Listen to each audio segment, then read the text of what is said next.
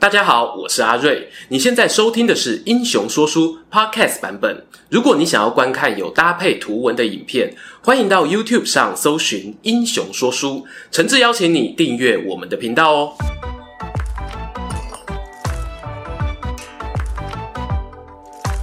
Hello，英雄说书的观众朋友，你们好，我是说书人阿瑞，替大家带来精彩的英雄故事。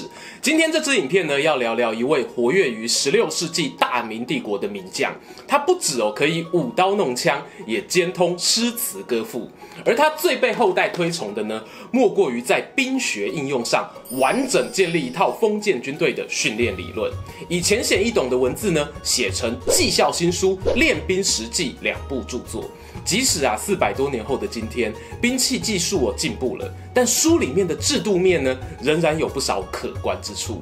让我们掌声欢迎本支影片的主角，以戚家军闻名于世，捍卫大明南北江山的戚少保戚继光。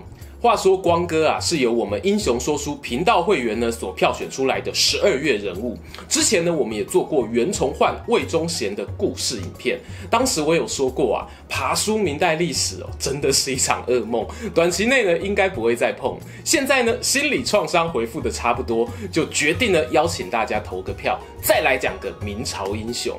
特别感谢扇子团的鼓励哦，你们在表单上的留言呢，我每一则都有看。有些人啊，还是在准备研究。就所国考期间，利用英雄说书呢来放松心情，希望哦有帮你们舒压到了，哎，那还调料怪怪。好啦，这边呢公布一下投票的结果，这次啊分别是由戚继光。王阳明、徐达霸占了前三名。不过呢，光哥哦以超过百分之三十的得票率，遥遥领先其他人。看来大家是真的蛮好奇这位军神的传奇故事。照惯例啦，订阅小铃铛呢开起来，有能力哦就帮忙加个会员，我们一起看看戚继光的身世大调查吧。跟大家报告一下哦，本支影片主要参考的资料有《明史》以及北京大学图书馆藏的数位版《七少保年谱奇编》，后者呢是由戚继光的子侄辈撰写，和我们之前讲过的赵子龙《云别传》《雾峰林家族谱》一样，具有很浓厚的家传性质。在不考究事件真实性的前提下，我觉得啊是一本很有趣的读物。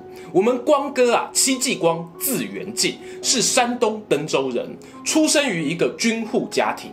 他的祖先戚祥呢，曾经帮明太祖朱元璋打过天下，后来在云南战死。皇帝念在戚祥作战有功，就封他儿子为明威将军，子孙呢世袭登州卫指挥使。补充一下哦。军户呢，是从元帝国延续到明代的一种社会阶级。《明史识货志》提到，当时的户籍呢分成三种：民、军、将。军户中呢，包括军事官啊、阿兵哥等等。最初啊，尝试规定军户内的男丁世代都要从军。不过这个规范呢，实行起来哦是有难度的。而戚家的男人呢，似乎很有当武将的天分。戚继光的背公周台叫做戚建，还有留下以弱冠之年独自跟老虎搏斗，震惊村民的记录。哎，这他家谱上写的啦，我不保证真实性哦。那个年代啊，你没有打过几只老虎，不要跟我说你是武将世家。时间咻一下来到戚继光的爸爸这代，他依旧是当职业军人，服务于颇有名气的神机营。这是明代操练火枪火炮的单位。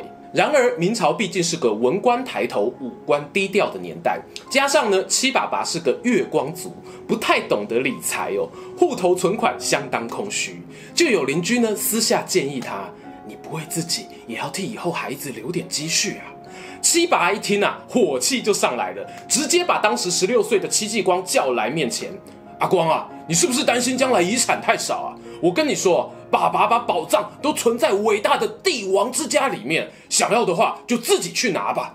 鲁夫啊啊，不对，我是说戚继光听到老爸都这样讲，哪里还敢硬脆硬挤啊？只能够乖乖叩首。是，爸爸说的对，我能生在这个家庭真是太幸福了。唉。从这个小故事里啊，你会发现当年的礼教束缚、父母大过天的观念哦，还是相当重的。戚继光这个人当然不是完美无瑕，后面也会讲到一些他婚姻上的不圆满。但要知道哦，不只是他自己，他的家庭乃至于当时的封建帝国体制中，本来就存在着很多旧时代的缺憾，拿今日的道德标准去衡量他哦，真的是没必要啦。上头七爸爸交代遗产事件过后没多久哦，他就因病过世，而家中呢经济萧条，连处理后事啊都有困难。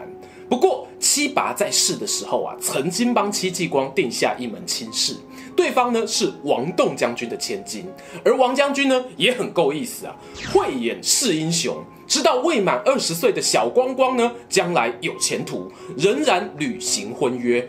备妥了嫁妆，让女儿成为戚家的一份子。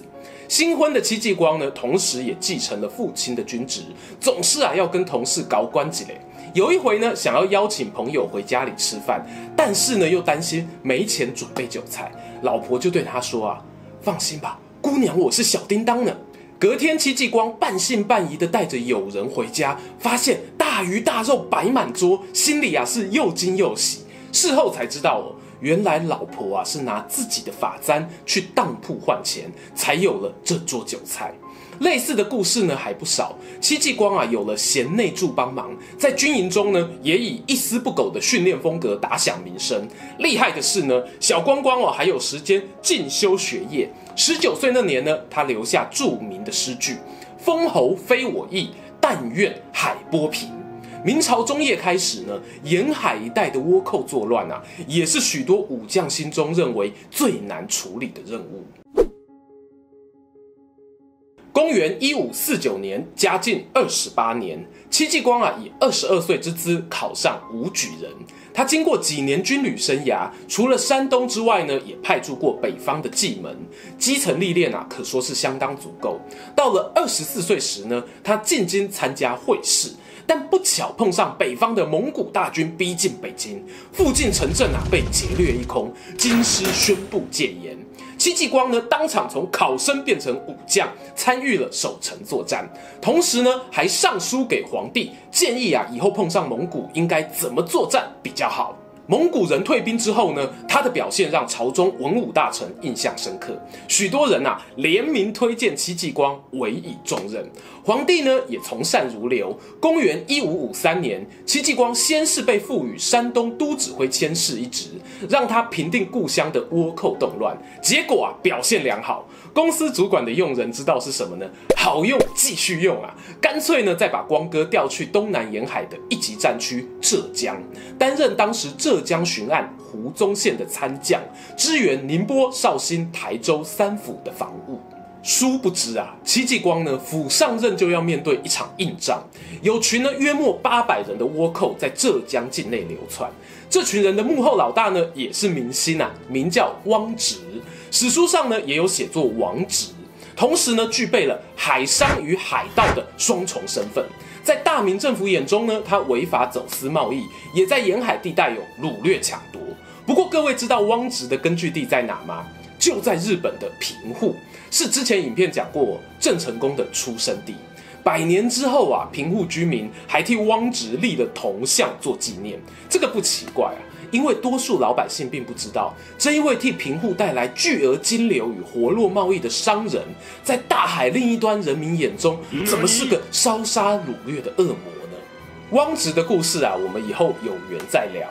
戚继光一到浙江就要面对这么硬的对手，尽管敌军只有八百人，他也不敢轻敌呀、啊，调动了六七千兵马，打算在高家楼这个地方接战。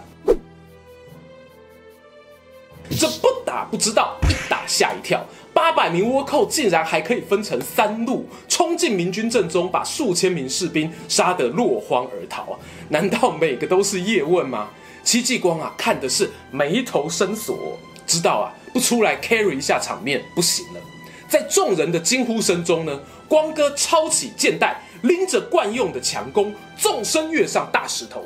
站在高处啊，照准敌军三路兵马的小队长，开启了自动瞄准模式，咻咻咻连珠三箭射出，三名贼酋应声倒地。其他倭寇一看不妙啊，大明军队开外挂，这个人明明是宗师，怎么出现在铜牌场了？大家一哄而散啊，这才解了高家楼之围。此战过后呢，戚继光心知啊，能赢纯属侥幸。他发觉浙江这边的官兵呢，军纪涣散，装备老旧，和他在山东训练过的士兵相比啊，真是烂到骨子里了。当然啦，这是明代整体军事制度面的问题，我们不能一味怪责阿兵哥不争气。戚继光呢，也是务实派的，他用行动取代无意义的责骂。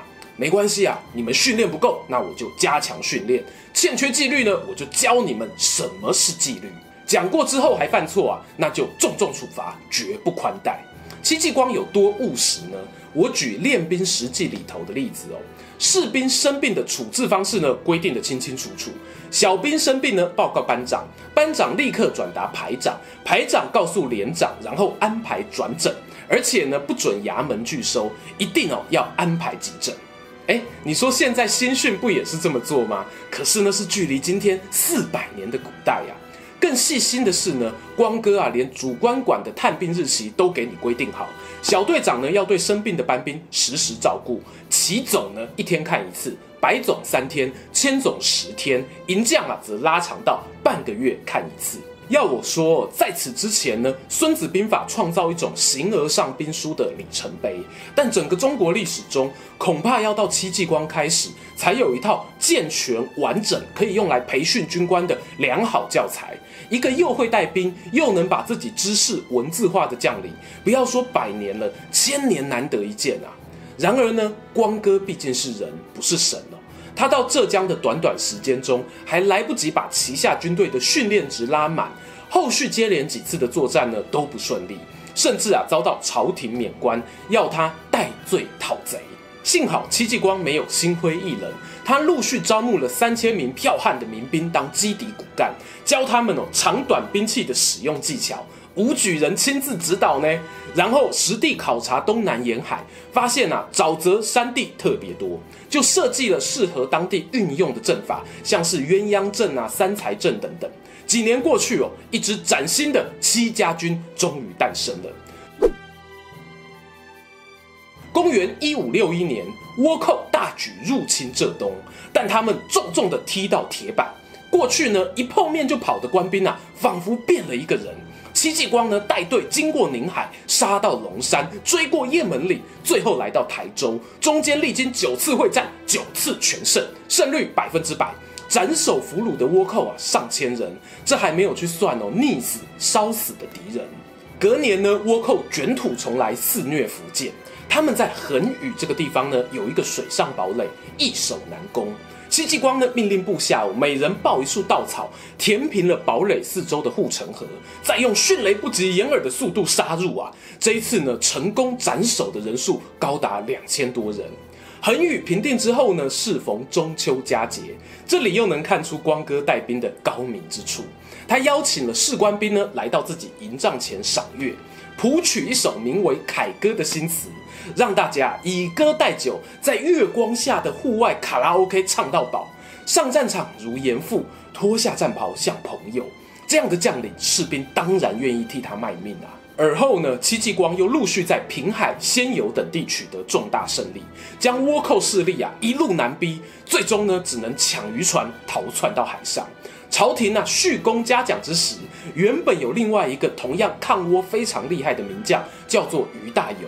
但因为戚继光的光芒啊实在太耀眼，又会写书，又会唱歌，还会打仗哦，在军中的人气反而还超越了大猷。就在戚家军威震东南之际，戚继光啊却将要面临军旅生涯的转捩点。公元一五六七年，明穆宗登基，北方边防啊多次传来警报。还记得公司主管的用人法则吗？好用，继续用啊！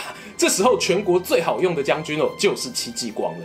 皇帝呢，立马把他召回朝廷，担任神机营副将。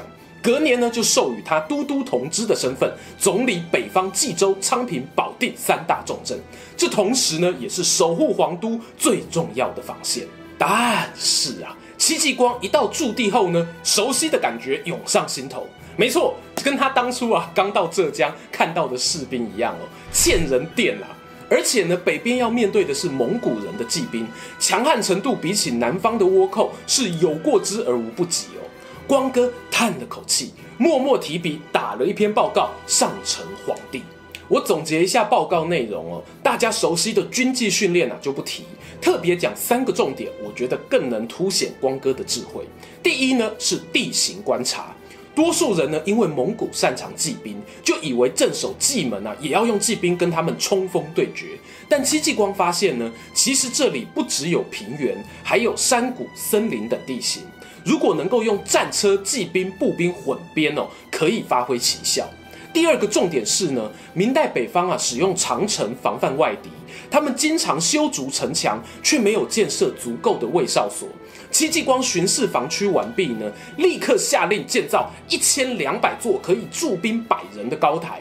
利用现有的防御工事上呢，做了最大幅度的强化。最后一个重点呢，我真心觉得厉害，很多很多武将呢都不知道政治的重要性。戚继光初到任的报告上面就写着：“皇上啊，你知道我这个官是新创的吗？手下将领啊最讨厌这种空降的职位，我又怎么能大展身手呢？”刚上任的穆宗皇帝啊，确实有心，他放手给戚继光改革的权利。穆宗的寿命呢不算长。但他过世后，神宗皇帝即位，朝廷中啊有个超级首辅帮他处理国政，大家也很熟哦，名字叫做张居正。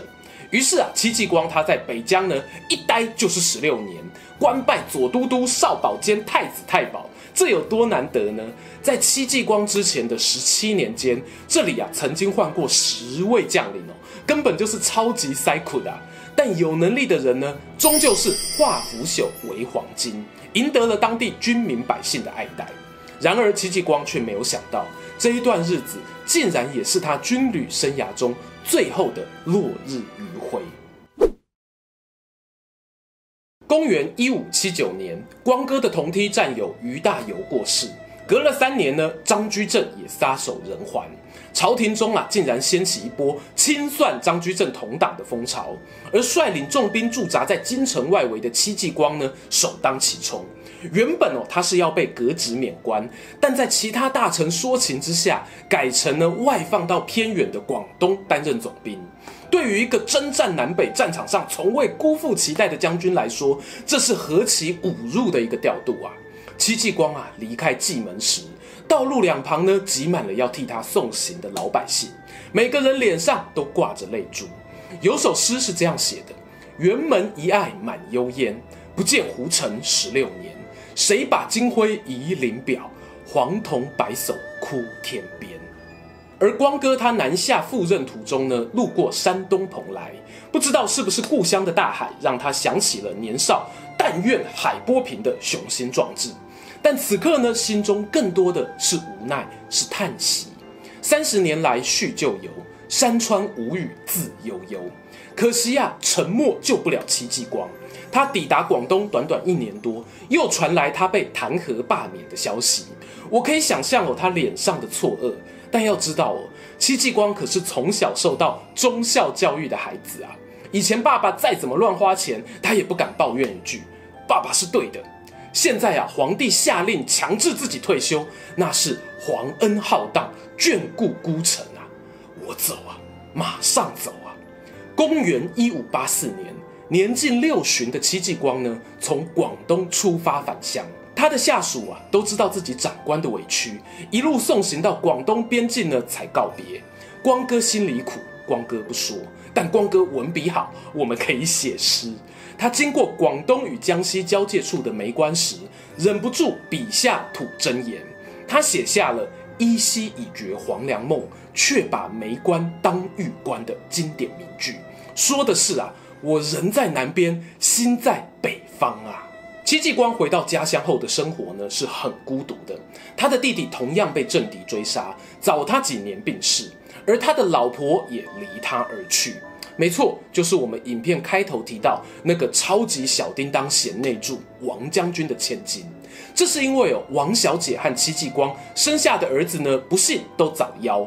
在那个信奉不孝有三，无后为大的社会氛围中，戚继光啊，竟然隐瞒法妻，偷偷纳妾，传宗接代。王小姐知道后啊，拿着刀冲去要跟老公拼命。光哥呢，连盔甲也没脱，就走进寝室。落下英雄泪，解释自己的理由。光嫂听了呢，也抛下刀，抱头痛哭。但事情已经发生，解释又有什么用呢？戚继光啊，在老家待了三年后过世。